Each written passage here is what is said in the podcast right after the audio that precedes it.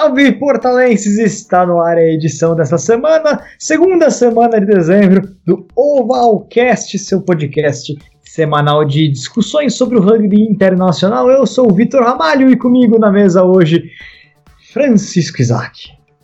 Seja bem-vindo. Saudades do senhor. Oh, não disse aquilo da Araque, eu estou surpreendido. o, Diego, o Diego me censurou, falou que é feio. Eu, ah, é? Tô...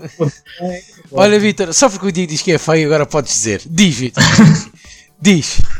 Com ele não tem comentarista de Araque, Francisco Isaac. Aí estamos de volta ao, ao, ao nosso Ovalcast. Quase que disse mesa oval. Tantas saudades que eu tenho da mesa oval. Esperemos que esteja para, para breve. E, e, tem muita coisa para discutir hoje, não é? Que há a Anakin Cup, há o Seven, o Fantastic Sevens e também, também vamos falar um bocadinho da, das novidades da Liga Sul-Americanas, a começar por aqueles dois portugueses que foram para lá jogar de forma surpreendente. Isaac, você sabe quem é o homem mais cético do rugby brasileiro? Eu posso, posso tentar acertar? Posso? Pode, pode. É... Diego Gutierrez! É, acho que é isso mesmo. E já sendo sério, já vou adiantar que só vou acreditar que essa liga vai funcionar quando eles derem lá o pontapé inicial.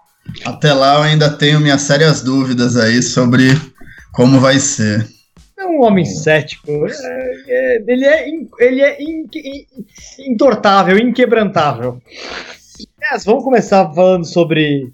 É bom, a gente deixar a liga para o final do programa. Né? Temos alguns assuntos aí a discutir. Primeiramente, começaremos com o rugby europeu. Tivemos esse final de semana muita Champions Cup, né? Champions Cup, a Copa Europeia de Clubes, que vai.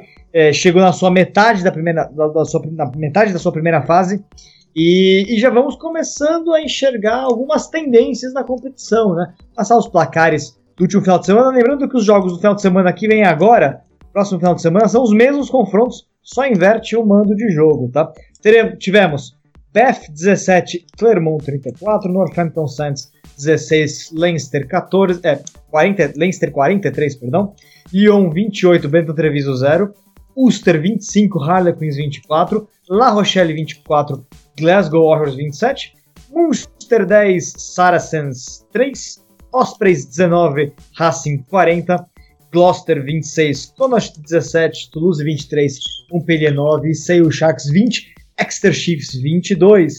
Na classificação temos Grupo 1, o Leinster lidera, no grupo 2 o Exeter Chiefs lidera, grupo 3 o líder é o Ulster, seguido de perto ali pelo Clermont, no grupo 4 Racing lidera, também seguido um pontinho diferença para o Munster. No grupo 5, o topo é do Toulouse. Pessoal, claramente temos aí uma, uma Champions Cup que, pelo menos, eu, eu, eu fico imaginando que vai ser muito difícil não termos sete desses times que estão brigando diretamente pela liderança nesse momento não se classificarem. Eu olho para a classificação e não consigo imaginar uma Champions Cup neste ano que não tenha Leinster, Exeter Chiefs, Ulster, Clermont, Racing Munster e Toulouse na próxima fase. Isso significa que a gente vai ter basicamente uma vaga na prática em aberto, na minha opinião. Vocês acham, vocês concordam? Acho que na verdade vai ter mais de um time, fora esses que eu citei, é, surpreendendo e avançando. Tá certo, ainda tem mais três rodadas, lógico, tem tempo, ainda tem muita coisa para acontecer. Mas eu fico vendo que tem sete times aí que de fato parecem despontar, né, Isaac? É, é verdade, isto, é.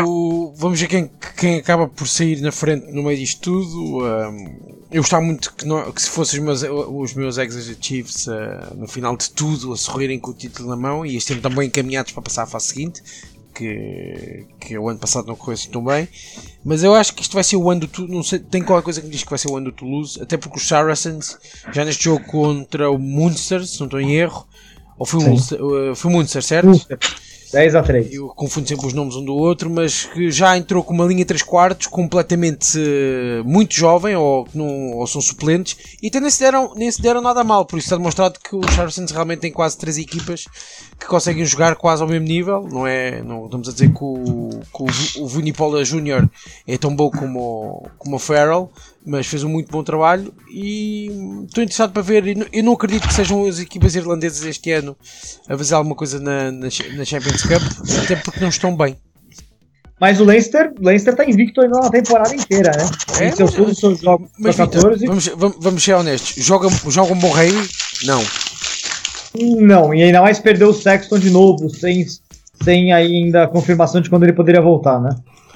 Pois, exatamente, e, e, e, não será só o Sexton, porque a certa altura vão aparecer o resto das outras lesões que costumam ser críticas aqui para o, para o Leinster, mas não, há, não acredito que seja um ano deles, até porque acho que pode haver outras surpresas uh, no meio disto tudo e vamos ver quem passa, porque até ao final vai haver muita, muita confusão nesta Champions Cup.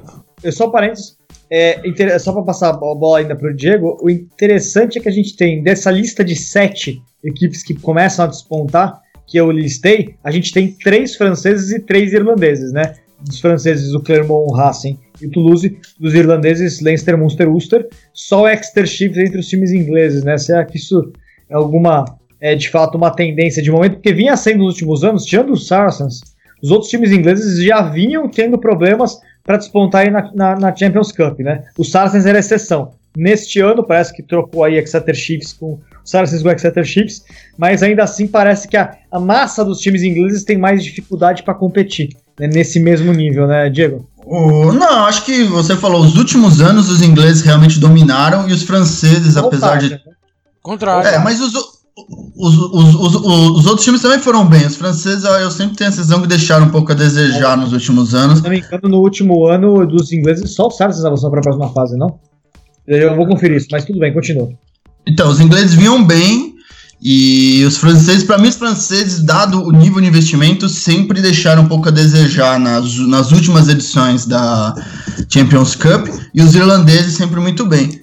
Eu acho que, bem, eu acho que primeiro, em relação ao que o Isaac falou, para mim o Saracens a mandar o time completamente B para Manchester, eu acho que o Saracens vai abrir mão da Champions Cup esse ano, não vai.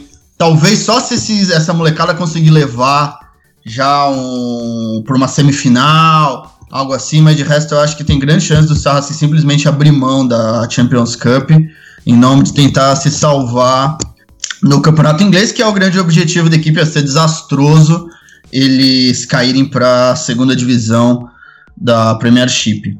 E eu acho um pouco exagerado. Para mim, eu vejo dois times como grandes favoritos hoje, pelo que jogaram. O, Lens, o Leinster, que apesar de jogar feio, é uma boa equipe e é uma equipe que vem dominando o rugby há muito tempo, muito consistente, mas que perdeu o Sexton, o que pode ser complicado. Mas para mim, quem jogou melhor, não quem jogou melhor, mas quem tá dominando é o Toulouse. O Toulouse é, fez três jogos, três vitórias. E é importante notar que tem três jogadores importantes. O Toulouse ainda não colocou em campo o Cheslin Kobe, ainda não colocou em campo o Antoine Dupont. E o Roy Arnold, o segunda linha australiano, tá vindo. Então esse time do Toulouse ainda vai ter um up muito grande, em, é, principalmente pelo Dupont e pelo Cheslin Kobe, que são jogadores diferentes, que vão realmente levantar o nível da equipe. Então esse Toulouse, para mim, por enquanto, é o grande destaque. E os outros você falou, o Exeter vem bem, é uma surpresa. O Clermont e o Racing são equipes consistentes, assim como o Ulster. Mas aí, para mim, eles entram no bolo. Então eu falei, o Leinster e o Toulouse, para mim, são os grandes destaques dessa primeira roda, dessa primeira parte da Champions Cup.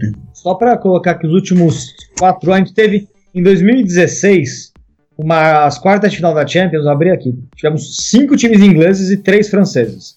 Wasps, Exeter Chiefs, Saracens, Northampton Saints, Leicester Tigers, os franceses Stade Francais, Racing e Toulon. Isso foram as quartas de final de 2016. Desde então, a gente teve 2017 dois ingleses só, Saracens e Wasps, aí três franceses, dois irlandeses e um escocês. E aí em 2018 e 2019 só um inglês foi para as quartas de final, que é o Saracens. Todos os outros times de 2018 foram quatro franceses, dois irlandeses, um galês e um inglês, o Saracens. E o último ano, três irlandeses, dois franceses e dois escoceses, né? É, Glasgow e Edinburgh ambos avançaram, e os Saracens de inglês apenas. Por isso que eu falei que eu acho que, tirando os Saracens que de fato dominou os últimos anos, é, a Premiership tem tido um pouco de dificuldade dos demais times de despontarem nesses últimos três anos aí, né? O Exeter Chiefs é uma boa, é, não diria nem surpresa, mas é uma boa aparição, porque é uma equipe que vem brigando todos os anos por título com os Saracens, não vem ganhando, é verdade, ganhou só um, né? Recentemente, mas de qualquer maneira, é time que vem. É o time que, que mais vem brigando de igual para igual com o Saracens, pelo menos até o final da competição. E é positivo ver o Exeter dessa vez finalmente brigando por classificação, né? Os irlandeses não é surpresa nenhuma, os três. Os três sempre brigam. Todo ano os três, Munster e Ulster também, Ulster sempre briga por classificação. Né? E os franceses também a gente está vendo que são os times que costumam brigar mesmo, né? É, Toulouse, Racing e Clermont estão sempre por aí, né? Então, talvez a, a, surpresa maior aí talvez seja Exeter, mas não a surpresa, é uma constatação positiva de uma equipe que vem indo muito bem no, no, no Campeonato Nacional, mas não vinha entregando no, no Internacional. Né? A questão é que vai ser o oitavo time. Eu, pessoalmente, tenho apostado no Glasgow Warriors. Acho que o Glasgow Warriors pode acabar despontando. Eu esperava mais do Northampton Saints. Eu achei que essa derrota em casa por 40 pontos, 30 de diferença, né? Foi muito pesada e começou a descredenciar um pouco o Northampton Saints nessa competição. Não sei, pode ser que, que se recupere sim. Dos outros, além do Glasgow Warriors, quem eu tô olhando é pro Gloucester. O Gloucester é capaz de beliscar essa última, essa última vaga aí na, no mata-mata. Lógico que ainda tem três rodadas, a gente está tendo muito é, com muita antecedência falando sobre isso, né? Mas eu acho que tem umas tendências sendo, apontadas aí. Isaac, quer completar mais alguma coisa? Não, é, falaste muito bem sobre as questões do, do Champions Cup e aqui dos favoritos e não. Claro, realmente os ingleses têm alguns problemas. Há uns anos atrás ainda havia houve os Wasps e, e, o. E lembro que meio os Chiefs foram até já dois, dois quartos finais e ficaram de fora. Um ano até perdendo com os Wasps na bola de jogo, foi ensaio do Piotr à ponta, se não estou em erro. Ou foi ter o Christian Wade, já não me lembro. E, mas ingleses... é, eu peguei os últimos quatro anos, aí não apareceu. Ele, acho que ele. Faz cinco anos que ele foi para as quartas de final, se não me hum. engano. Cinco ou seis. Eu lembro-me que foi em 2016, se não estou em erro. Não sei que é perdeu. 15, então. 16 foi o que eu coloquei. Pronto. E não estou a dizer as meias, estou a dizer antes das meias. Foi os playoffs ou o que é que foi? Antes sim, sim, quarta de final. Acho que a última, a última vez é 2015 ou, ou até 14, tem que dar uma olhada. É Pronto. É e, até, e, e, de lá para cá tem estão a tentar evoluir e este ano pode ser que seja. Até porque é um grupo acessível dos Chiefs, não é um grupo assim tão difícil assim comparado com é. outros, não tirando o mérito ao Glasgow Warriors nem ao Sail Sharks, mas o segundo lugar há de certeza calhar para os Exeter que portanto já estão em primeiro com, só com vitórias por isso será interessante. Agora, realmente o Toulouse está na frente. Eu, os Saracens, não tirava de todo o facto de eles podiam chegar lá às quartas ou meias, porque já não estão assim tão. Não está, o, o penúltimo lugar da, da, Premiership já não está assim tão longe, e eu acho que eles vão garantir o, primeiro, o, o, o penúltimo ou penúltimo lugar nas próximas 4 ou 5 jornadas. Por isso, o problema fica resolvido. E a melhor maneira de resolver o problema é ganhar outra vez a Champions Cup.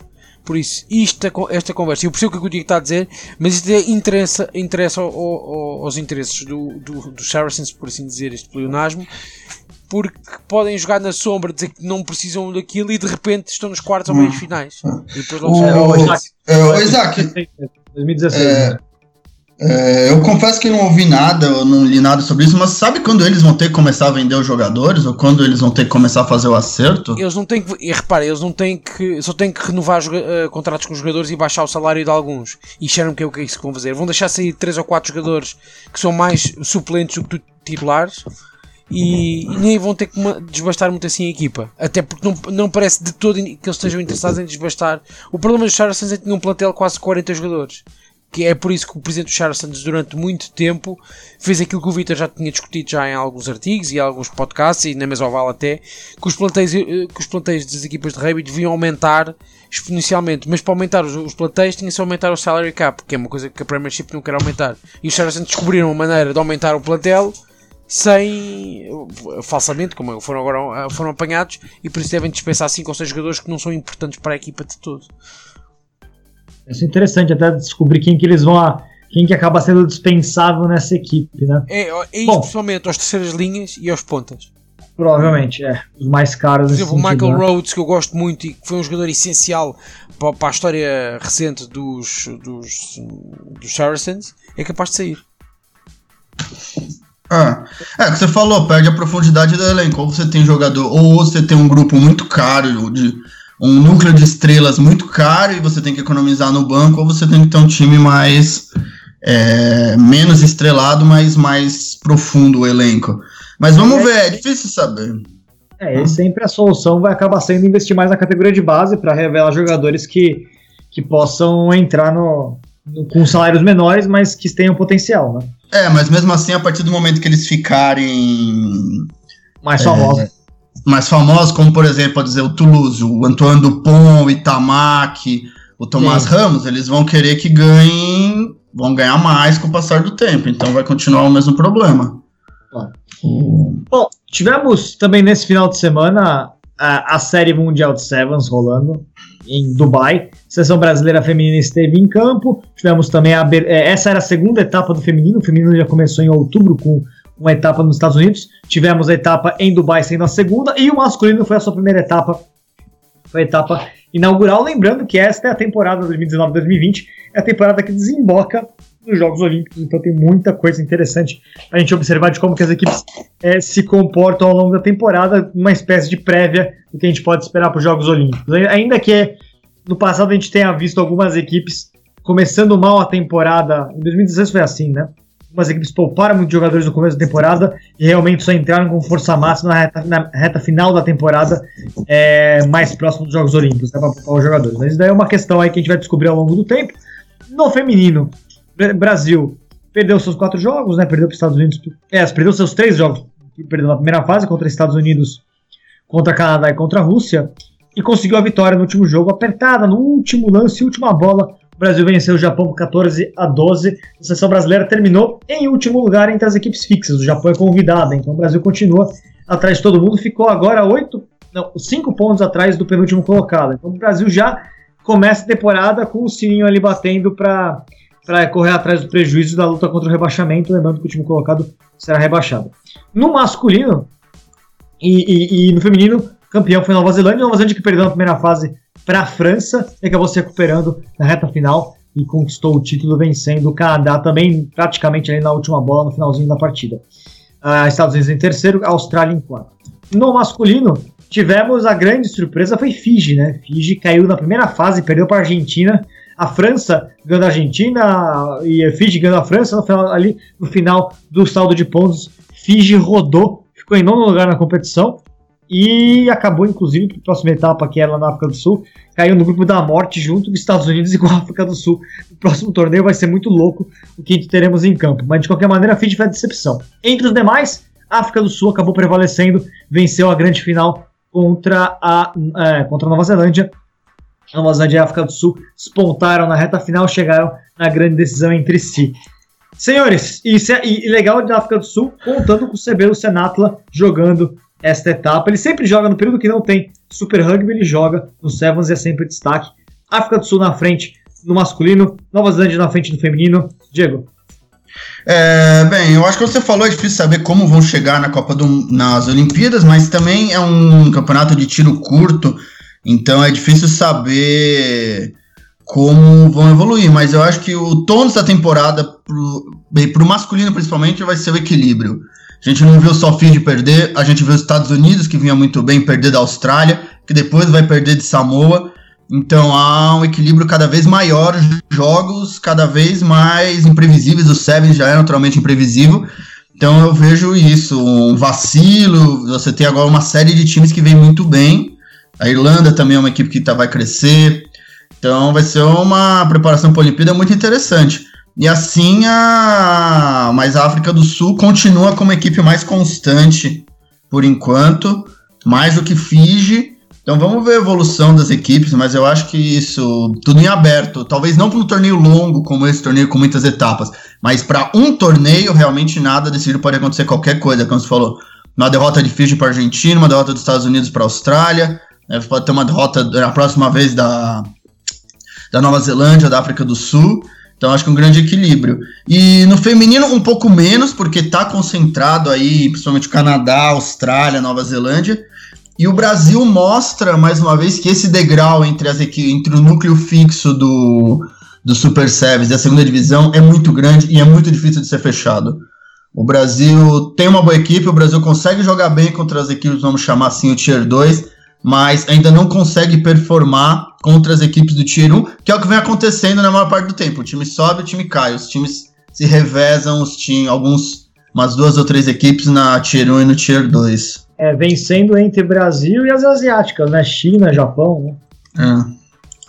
É. é e Diego, te preocupou um pouquinho essa, essa. De novo, a gente vê que o, o, o, Brasil, de fato, concordo com você, tem mais dificuldade contra algumas equipes da elite, mas é, é, é, engraçado como que o Brasil sempre tem problemas contra o Canadá, por exemplo. O Canadá é uma equipe muito física e o Brasil costuma, costuma perder de placares até mais elásticos. Canadá e Estados Unidos hoje estão nivelados no Sevens feminino. Os Estados Unidos é atual vice-campeão mundial, inclusive, o Canadá ficou em terceiro. É. na última temporada. Mas o Brasil costuma fazer jogos melhores contra os Estados Unidos do que contra o Canadá. Contra o Canadá é uma seleção que tem umas jogadoras, algumas muito grandes, muito físicas. O Brasil é muito difícil aguentar o ritmo canadense. Por outro lado, o Brasil contra a Rússia costuma até se dar bem. Que é interessante porque a Rússia também é uma equipe física, mas o Brasil contra a Rússia de alguma maneira encaixa o jogo. O Brasil fez um primeiro tempo excelente contra o time da Rússia, só caiu de rendimento na segunda etapa, né? Ah, mas é isso, isso, isso depende muito. É, tem uma coisa psicológica, tática. Tem equipes que encaixam melhor uma com a outra. Tem um histórico, acho que, sei lá, todo mundo fala no 15, a, a Nova Zelândia muitas vezes tem problema com a França, quando não tem problema com outras equipes. Então isso faz parte. O Brasil tem problemas contra o Canadá, mas acho que é, elas têm que encontrar caminhos. O que eu acho da seleção brasileira é que o desenvolvimento do rugby não se dá gradualmente, não se vai melhorando um pouquinho cada mês a pouco apenas, a cada treino, mas se chega um momento que se tem essa vira-chave na equipe e a equipe consegue aí jogar um nível mais alto, que as próprias jogadoras conseguem jogar um nível mais alto. E o Brasil, por enquanto, não conseguiu ter esse clique. Ele chegou nesse nível, já está estagnado aí nesse nível há já uns quatro anos já com a Olimpíada, mas na Olimpíada já não consegue dar esse salto, que é algo que me deixa um pouco preocupado, na verdade. Não sei se é do treinamento, não sei se é na categoria de base, mas o Brasil me parece que é, já joga muito bem e ganha de muitas equipes boas mas aí não consegue virar chave no Super Seven, no World Series e jogar de igual para igual, jogar no outro nível, como fez a seleção masculina nos últimos anos. Isaac.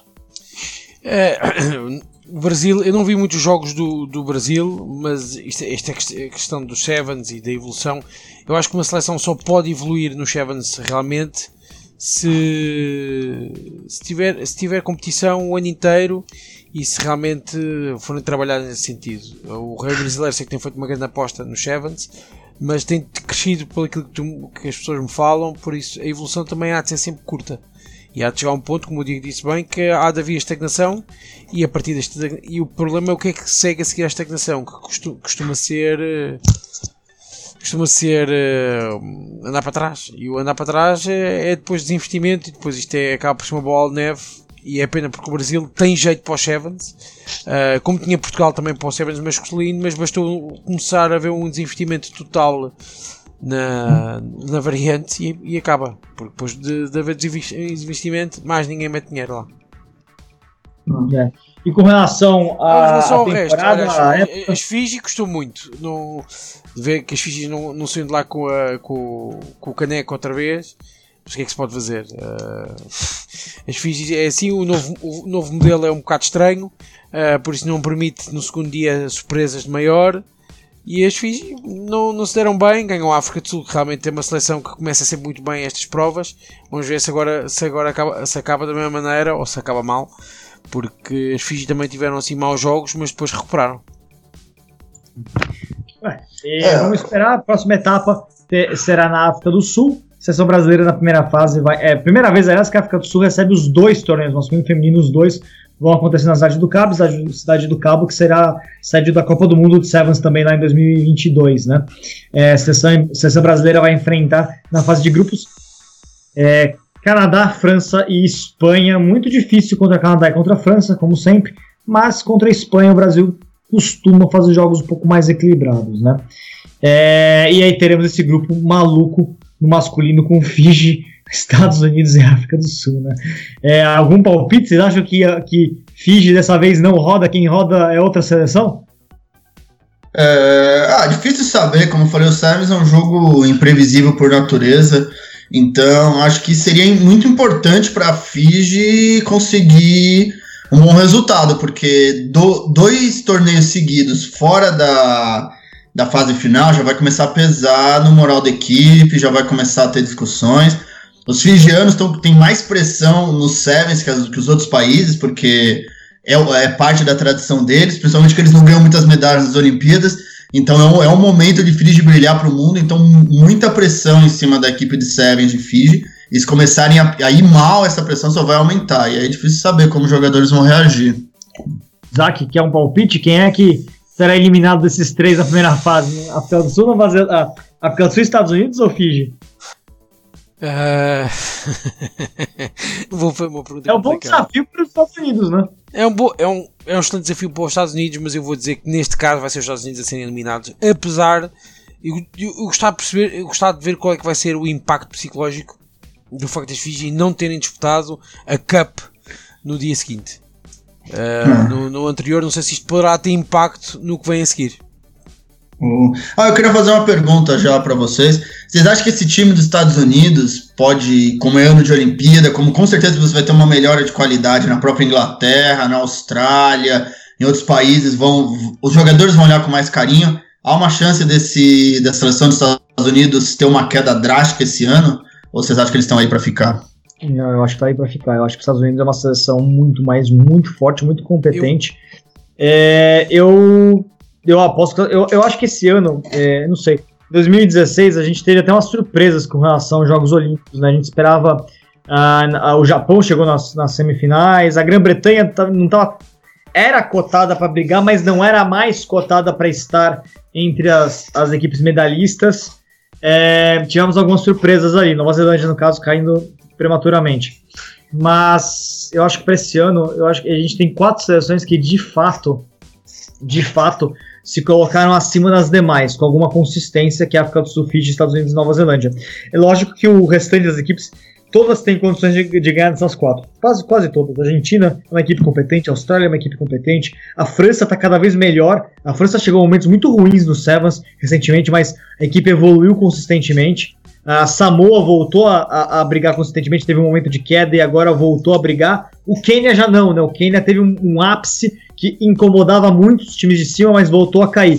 A Inglaterra ainda consegue se manter nessas, nessa briga das equipes que têm esperança de, de beliscar um, um, lugar lá em cima. Então, é, apesar desse crescimento das outras equipes, esses quatro times são muito sólidos. E eu acho que muito, desses quatro, muito provavelmente, pelo menos duas medalhas dos Jogos Olímpicos vão ficar entre esses quatro. E aí, claro, pode aparecer uma outra equipe surpreendendo e chegando numa medalha, mas eu diria que pelo menos duas medalhas vão, ser, vão ficar entre esses quatro, África do Sul, Nova Zelândia e dos Estados Unidos. Isaac? Ah, eu ah. não sabia que era para mim, mas eu, a minha aposta é que os Estados Unidos vão ganhar a medalha de ouro nos próximos Jogos Olímpicos. No Chevron, sei que isto é, é, um statement muito forte, mas acho que todo o trabalho que, o, que os Estados Unidos da América estão a fazer neste momento, os Eagles, não é para ganharem o Mundial de Sevens, que eles querem ganhar, mas o objetivo final não é o Mundial de Sevens, é os Jogos Olímpicos. Porque, porque para o desporto do, do estadunidense, como vocês dizem aí, o que importa acima de tudo é os Jogos Olímpicos. Garantir, ganhar os Jogos Olímpicos nas modalidades, à parte do futebol, porque o Vitor diz muito bem que o, que o, futebol nos Jogos Olímpicos nem se adequa porque é uma, uma coisa muito estranha, mas o, o rugby e, uh, para eles seria essencial ganhar. E, e, é, e é sempre o objetivo, como sabem, os Estados Unidos da América entram sempre numa luta para ganhar o máximo número de medalhas este, este próximo, próximo Jogos Olímpicos não tem, não tem concorrência direta da Rússia, porque a Rússia uh, está suspensa, como sabem, pelo, pelas coisas de doping, mas os é. atletas que não foram suspensos podem ir como bandeira branca, por isso podem, por, por, por, podem, podem competir de forma neutral. Uh, mas os Estados Unidos querem ganhar em tudo e eu acho que o Chevans vai ser a grande aposta. Pelo menos para mim, medalha de ouro vai para eles. É, não, eu concordo com você. É, eu, eu, concordo com você, Isaac, mas acho que não é só os Estados Unidos. Eu falei várias vezes lá já na, em programas e tal, eu acho que com a inclusão dos Sevens nos Jogos Olímpicos, o rugby Sevens vai acabar seguindo um pouco o calendário olímpico, como é com a natação, como é com o atletismo. Então, todo mundo olha o Sevens nos Jogos Olímpicos, e depois ele passa lá um, dois anos esquecido, aí depois volta a ser olhado com muito carinho. Então acho que na verdade é uma tendência, talvez os Estados Unidos tenham, estejam fazendo isso melhor ou de maneira mais organizada, mas acho que é uma tendência de todas as equipes entenderem que o que vai definir a imagem delas é a Copa do Mundo, não é a Olimpíada, não o, o que elas fizeram nesses quatro anos. É. Mas só para explicar uma coisa com relação à Rússia, isso é claro, em vários esportes isso vai é, impactar bastante, porque a Rússia é uma equipe que briga por por medalhas em várias modalidades, mas no rugby muito pouco, na verdade, porque é, a Rússia não, tá, não tem mais chance de, de, classificação no rugby masculino. Não conseguiu vaga na. Sim, sim, não estou a dizer, não dizer, não dizer que o objetivo deles é ganhar. Eu estou a dizer, no geral, Não, sim, sim só, só, só, quero explicar isso porque acho, acho, acho importante só o pessoal entender. Até nem, nem publiquei ainda, tás, mas. Estás a tentar explicar é, o processo Rússia... europeu de, de apuramento para os Jogos Olímpicos. Deixa-me só dizer uma coisa rapidamente. É claro. das coisas mais complicadas, caóticas e cómicas que existe, porque não dá para perceber. Mas o que eu quero dizer é que a Rússia no masculino já está eliminada, não vai jogar Jogos Olímpicos, é, não conseguiu vaga pela Europa. E no feminino tem chance ainda, vai jogar a repescagem mundial. A única questão com relação a isso tudo é que, bom, primeiro que a, o World Rugby tem que julgar agora como é que a Rússia vai jogar o circuito mundial, que é uma moda, todas as modalidades, é, todas as competições de, de, de moda, é, que sejam elite de uma modalidade olímpica, ela não pode participar. Então, no caso seria o circuito mundial de Sevens, ela não poderia participar e tem que ver como é que a World Rugby vai esclarecer isso. Mas a Rússia está classificada para a repescagem mundial do feminino. E a Espanha já está de olho nessa vaga. Saiu uma notícia agora na imprensa espanhola que a Federação Espanhola vai pedir lugar na, na repescagem mundial, na repescagem mundial, porque a repescagem mundial que vale uma última vaga nos Jogos Olímpicos. Pela Europa se classificaram França, é, Irlanda e Rússia. São três vagas europeias. E aí a, Rússia cairia e entraria a, a Espanha. Só para só esclarecer. Mas o masculino já está eliminado. Né? Último assunto. Evidentemente, nas últimas, nas últimas semanas, todo mundo ficou de olho na, na Liga Sul-Americana, na Superliga. Vamos chamar de Superliga porque SLAR, Superliga Americana, vamos falar Superliga. O pessoal fala americana, mas porque na América, na América Latina, quando eles falam americana no, na América Espanhola, significa todo mundo. Mas na, no Brasil, todo mundo entende como Estados Unidos. Então, é, vamos chamar de Superliga, ponto. A Superliga vem aí, cinco equipes. A gente está vendo essa movimentação inicial. Primeiro lugar, o Corinthians não tem contratos ainda, então a gente não sabe, apuramos agora, né, Diego? A gente apurou lá durante o, o Lions que nenhum jogador brasileiro tem contrato ainda, então a gente não sabe o que vai acontecer com o Corinthians. Mas as outras equipes a gente está vendo algumas movimentações interessantes. O Penharol do Uruguai não vai ser a seleção uruguaia, na prática, o Uruguai não vai repatriar os jogadores que atuam na Major League Rugby e no rugby francês. Eles vão continuar nos Estados Unidos, Canadá e na França. Né? Só tem um jogador que está voltando, que é o Arata, que é uma ótima contratação para o Penharol, aliás, Scrum Half, mas os demais vão ficar fora. Então são cerca de 13, eu fiz a conta, são 13 jogadores importantíssimos que não vão voltar para o Penharol. Então o Penharol vai ser um espaço para os uruguaios criarem novos jogadores profissionais. E também começaram a trazer estrangeiros, né? Dois portugueses estarão na equipe já dois que foram muito bem no, no Mundial B aqui no Brasil, no caso o, o Portela, o Abertura e o Stort em ponta.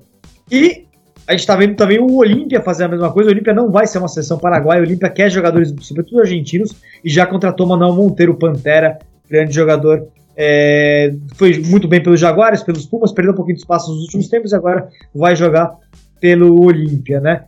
Os demais ainda não tem definição sobre os elencos, provavelmente Brasil e Chile serão basicamente as seleções nacionais, apesar que já tem aí um boato de que alguns portugueses poderiam aparecer pelo Brasil. Então, o que vocês acham? O que vocês esperam? Vocês acham que é, de fato o Brasil vai manter a seleção nacional, já que o Brasil praticamente não tem jogadores atuando no exterior, só tem dois jogadores hoje na Itália, né? Questão ver se eles vão voltar, se eles vão jogar no Brasil ou não.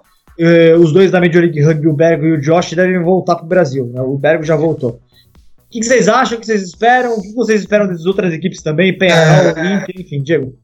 É bem, o que eu ouvi no, lá, no Lions, lá do pessoal do NAR e tal, é que lá, lá dentro o papo é que não muda nada.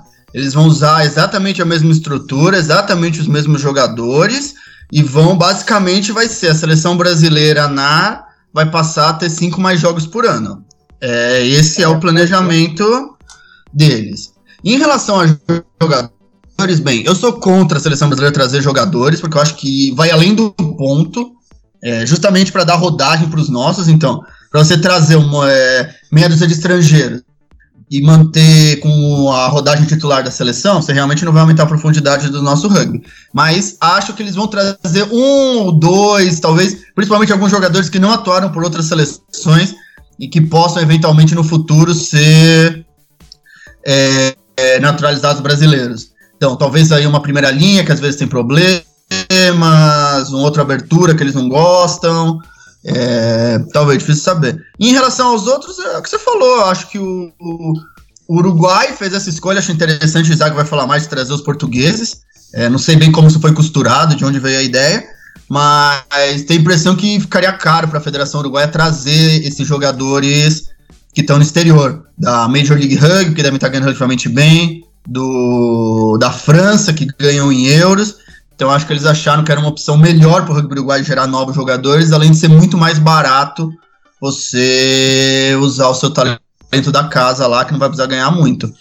E os outros são uma incógnita. O Paraguai vai profissionalizar. Talvez eles achem que eles queiram ser competitivos, mas de qualquer forma, se o Paraguai tiver, vamos dizer, é, profissionalizar 20 jogadores ou 15 jogadores, já vai ser um aumento de qualidade imenso no rugby paraguaio. Hum. Bem, uh, eu tenho, eu tenho outras opiniões e outras formas de ver. Eu acho que é essencial. Se a aposta realmente é dar mais jogos à seleção nacional do Brasil, no caso estamos a falar do Corinthians, é. Uh, é, é inteligente. Eu e o Diego estamos completamente é, contrários, não iremos aparecer nos jogos somente como jornalistas. É isso, Diego. Ah, é isso mesmo. Pronto, chora aí, Vitor, chora aí, Diego. Diego. O Diego também é errado, mas ele é errado de outra maneira. É, Você tá falando mal de mim? Você tá falando mal do Corinthians e de mim, mano. Não, é que você é São Paulino, você também tá errado, mas é que aí o ah. Corinthians é mais nesse momento. Bem, uh, continuando. Um, mas acho que era importante o Brasil juntar 4 ou 5 jogadores estrangeiros, uh, sejam portugueses ou italianos ou sul-africanos ou neozelandeses, o que fosse, até porque pode dar novas ideias e evoluir a maneira de pensar uh, do rugby brasileiro. Uh, trazer estrangeiros às vezes às equipas, equipas principais e de elite, que é este caso da equipa da Liga Sul-Americana Brasileira, é importante porque é o momento perfeito para trazer novas ideias, novas formas de jogar, novas tónicas, novos dinamismos. E se, viesse, e se fossem buscar um abertura português, ou um pilar, ou um segunda linha, ou uma terceira linha, porque não dois ou três jogadores portugueses que falam a mesma língua, eh, a cultura é um bocadinho diferente, mas não é assim tão diferente talvez criava aqui alguns moldes importantes para o rei brasileiro. O Uruguai percebeu isso, foi buscar dois miúdos que têm jeito, que não vão pedir, que devem ganhar algum dinheiro, mas não devem ser nada exorbitante e que vão durante um ano estar ali a jogar rugby. Por isso ganham o rugby uruguaio e ganham os jogadores, vão ganhar experiência e o Uruguai contrata dois miúdos que preenchem ali duas falhas que têm na equipa. Uh, porque, por exemplo, o Bergo, como você estava a falar, e o Jorge vêm dos Estados Unidos para o Brasil, é porque não vão ganhar, não vão ganhar menos, de certeza. Mesmo que voltem para casa, não vão ganhar menos. Por isso a situação é, tal, talvez venham ganhar menos, e eu estou a falar de cor, mas não as condições não vão ser piores daquelas que tinham nos Estados Unidos da América. E é aí que as pessoas têm que perceber. A Liga Sul-Americana vai custar muito dinheiro a qualquer uma das equipas, mas é uma, é uma franca boa aposta se a comunicação foi bem feita. Eu acho é que são muito poucas equipas para aquilo que é, porque deviam ser um bocadinho mais até para haver mais jogos, mais dinamismo e por aí fora. Agora, é, o, o, o problema fundamental na América do Sul é sempre a distância, né? Mais equipes, é, já tem uma distância considerável de voo aí mais equipes só adicionaria mais voos que deve ser, o preço do transporte deve ser, sei lá, mais da metade do custo não, da liga deve vir de não, transporte. pronto, há esse problema, mas a questão é, eu talvez, eu acho que não, eles não metem mais equipas não é por causa dos transportes, é porque talvez internamente eles pensem que a Liga Sul-Americana não é uma aposta totalmente vencedora, porque talvez o público não vá atrás.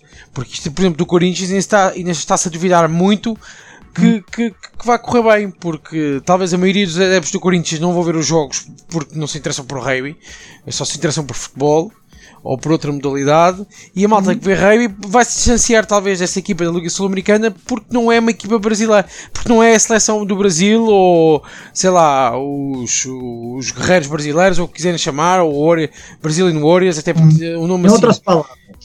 Em outras palavras, Isaac, se fosse o Benfica, você torceria? Não. Então, claramente que não. não. Não estaria contra, mas não pagaria 20 ou 30 euros para ir ao estádio e apoiar a equipa. Porque em casa vir, veria, veria, veria o jogo, mas não ia ao estádio de propósito ver o jogo. E, eu percebo, e, eu, e as pessoas não precisam ficar chateadas quando a pessoa diz estas coisas, porque não tem a ver só não sei, com aquela rivalidade estúpida, pode ter a ver um bocadinho, mas não é totalmente por causa disso, é porque uh, que estão a oferecer uma coisa a uma equipa que, pronto, que eu não sei se o Corinthians pagou ou não por isto, que era a grande. Pronto. Não. Por isso, é oferecido, porque é que não foi oferecido? Será que foi oferecido aos outros? Será que foi oferecido da mesma forma aos outros que foi oferecido ao Corinthians? É aqui, aqui é as grandes questões. Não teria sido melhor criar um, um brand novo para, para estas equipas da Liga Sul-Americana? Por isso vamos ver o que, é que acontece. E, e essencialmente... É, eu, é, eu concordo com isso. Eu acho que vai ser muito difícil dar a volta essa questão do Corinthians. E como você falou, tenho certeza que a federação, o pessoal vai falar, ah, mas é o rugby, você tá torcendo contra o rugby. Mas a maneira que eu entendo, isso é uma liga profissional, não é uma liga de jogadores, é uma liga de entretenimento. Então, se você tem que ter uma marca que consiga apelar para as pessoas, porque senão, como você falou, você não vai gastar 30 euros para ir no estádio, você não vai gastar 100 reais, 100 euros numa camiseta. É, ninguém que não é torcedor do Corinthians vai andar com uma camiseta do Corinthians na rua. Então, eu realmente acho que é um tiro no pé. Eu entendo a razão do marketing. Eu ia te dar de presente de aniversário a camisa do Corinthians. Oh, Vitor, não larga esta. Isto é. Vitor. Sabia que eu tive a oportunidade de ir pro Corinthians original amador lá. Mas uma das. Ah, não foi, porque realmente ia me doer muito no coração jogar pelo Corinthians. Sei, mas que equipa que tu és, Diego? Eu sou do União Rugby Alphaville. Não, não. não ele não, é São Paulo. Vá, vá, vá, vá, Ah, sou São Paulino, sou São Paulino. Pro São Paulo eu ia ficar balançado. Se tivesse a oportunidade uh, de jogar no São Paulo Rugby. O tricolor. É, eu... tricolor. Também tá errado, mas ele tá menos errado nesse assunto, que é rugby. Oh. Mas eu gostaria de ver isso. Pra mim, eu teria dado o nome de algum animal brasileiro aí pra franquia. É, Capivara. É, as, as jiboias, as capivaras, os tamanduás. Olha, olha que jiboias é melhor não, dá para fazer várias anedotas com as jiboias. oh. Mas eu daria algum é nome... nosso favorito. É, eu daria algum nome desse gênero assim, seguiria, Victor. criaria uma própria marca. Victor. E as, as, próprias experiências do Corinthians, dessas marcas, desses grupos que, compra, que alugaram o nome Corinthians, deram, se deram muito mal não houve. O Corinthians vem, vem, vem tendo essa, essa estratégia de emprestar o nome já há alguns anos e todas as iniciativas acabaram dando mal, dando, se dando mal. A única que não deu errado foi a do futsal, mas que joga no interior, então não tem relação no interior, acho que é lá de Santa Catarina, não tem relação direta com o Corinthians, e o basquete, mas que é uma divisão do próprio Corinthians.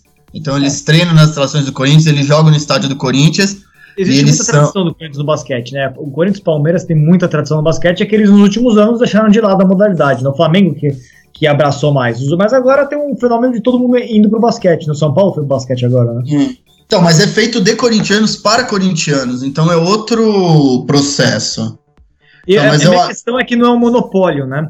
Porque é, você pegar qual que é o máximo do basquete brasileiro, o ponto máximo do basquete brasileiro está dividido entre várias instituições. Algumas de futebol, várias de, de clubes de futebol e alguns que não tem nada a ver com futebol. Então, o é. topo do basquete nacional, ele, ele tem espaço para todo mundo se interessar. Agora, é. É, o topo do rugby brasileiro vai ser uma única equipe. Esse é, o problema. Sim, acho que você tá certo. Se eu gosto de basquete, eu não gosto do Corinthians. Mas eu posso torcer pelo São Paulo, pelo Palmeiras, pelo Paulistano, pelo Pinheiros. Então você tem aí um leque, você pode escolher a equipe que mais te agrade. É, no caso do, do rugby, não, é o Corinthians ou é o Corinthians. É, esse é o maior problema. Então, se a gente for ter uma segunda equipe, talvez, aí sim poderia dar certo. Eu colocaria uma segunda equipe neutra. Eu tenho medo de criar uma segunda equipe e colocar em outro time de futebol. Aí, não adianta muita coisa do mesmo jeito. Sim, mas Melhora pode... um pouquinho, mas não muito. Sim, né? mas não pode ser capivaras. Quem tem medo de uma capivara? Você, não, você tem que ir lá na Marginal Tietê, tem umas morando lá, né? Ô, tá, eu não tenho medo, mas, ô, Isaac, pode te garantir que se houver uma hecatombe nuclear ou aquecimento global, vão sobrar no futuro as baratas e as capivaras. Capivaras, elas sobrevivem. Elas nadam no rio mais poluído do mundo, aqui em São Paulo, elas estão vivas. E se reproduzem, não, e se reproduzem, vivas e se expandindo, elas não vivem, elas se reproduzem e são terríveis. Então, se houver uma, uma, um desastre nuclear, ser, o que vai sobreviver vai ser as baratas, as capivaras e os russos, que, que em qualquer situação conseguem se reproduzir e sobreviver. É, exatamente.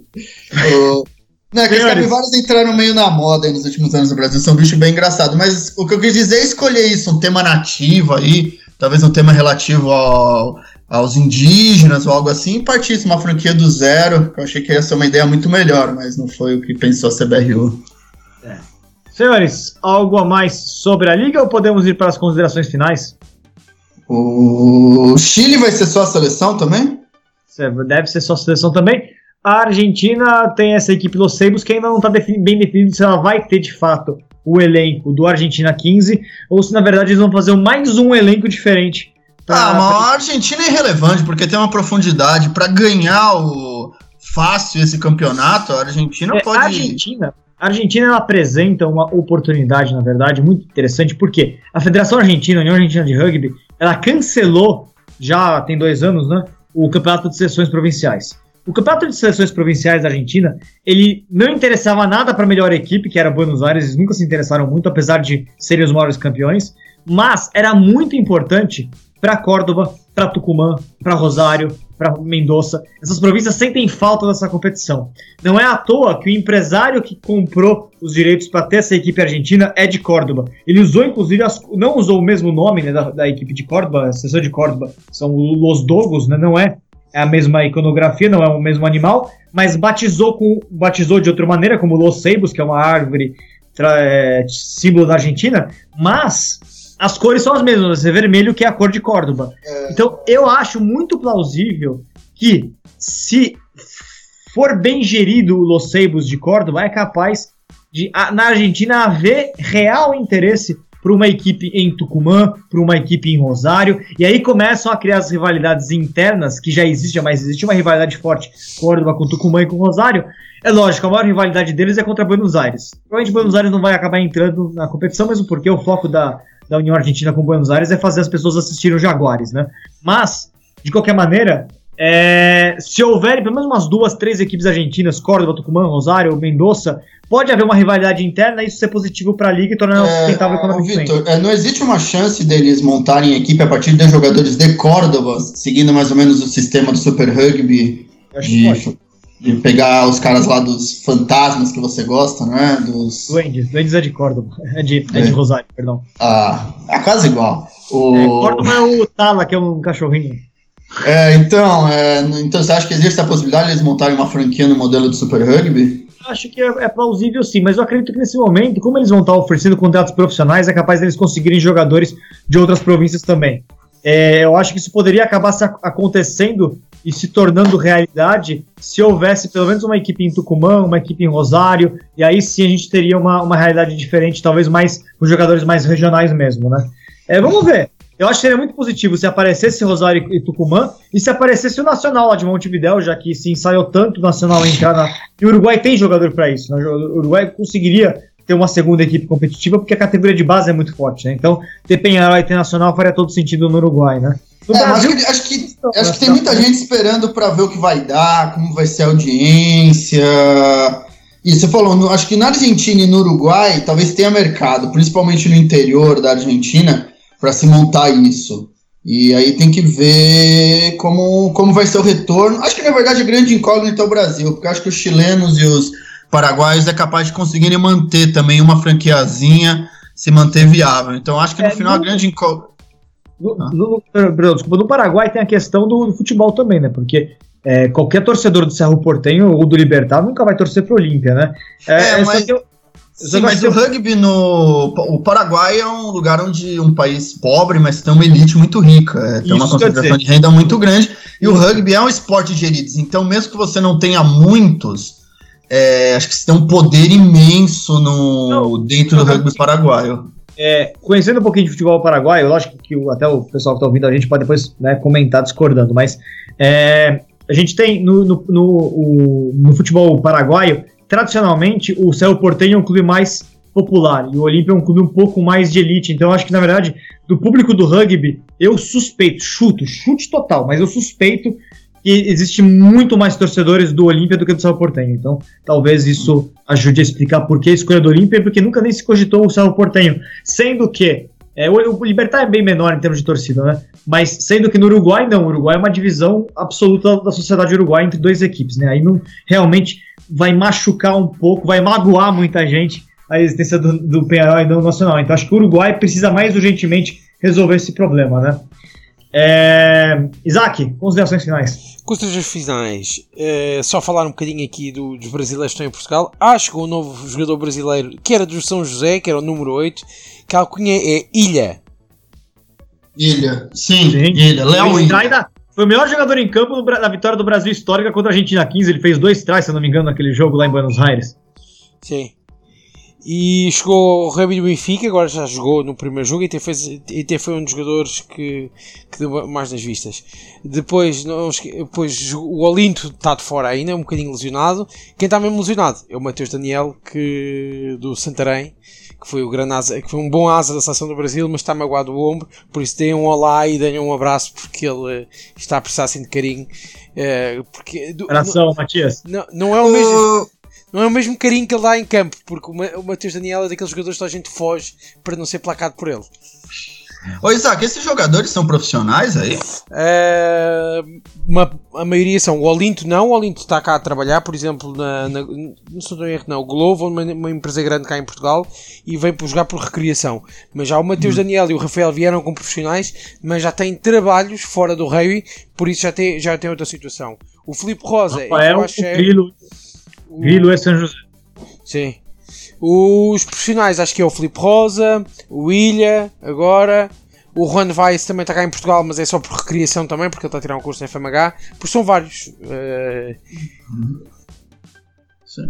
Excelente, a gente vai ficar atento. Fiquem atentos ao fairplay.pt, porque lá sempre tem as informações sobre os jogadores brasileiros. Aliás, compartilhei já no nosso, nosso Facebook um artigo do Isaac dando o panorama geral dos jogadores brasileiros. Diego, valeu!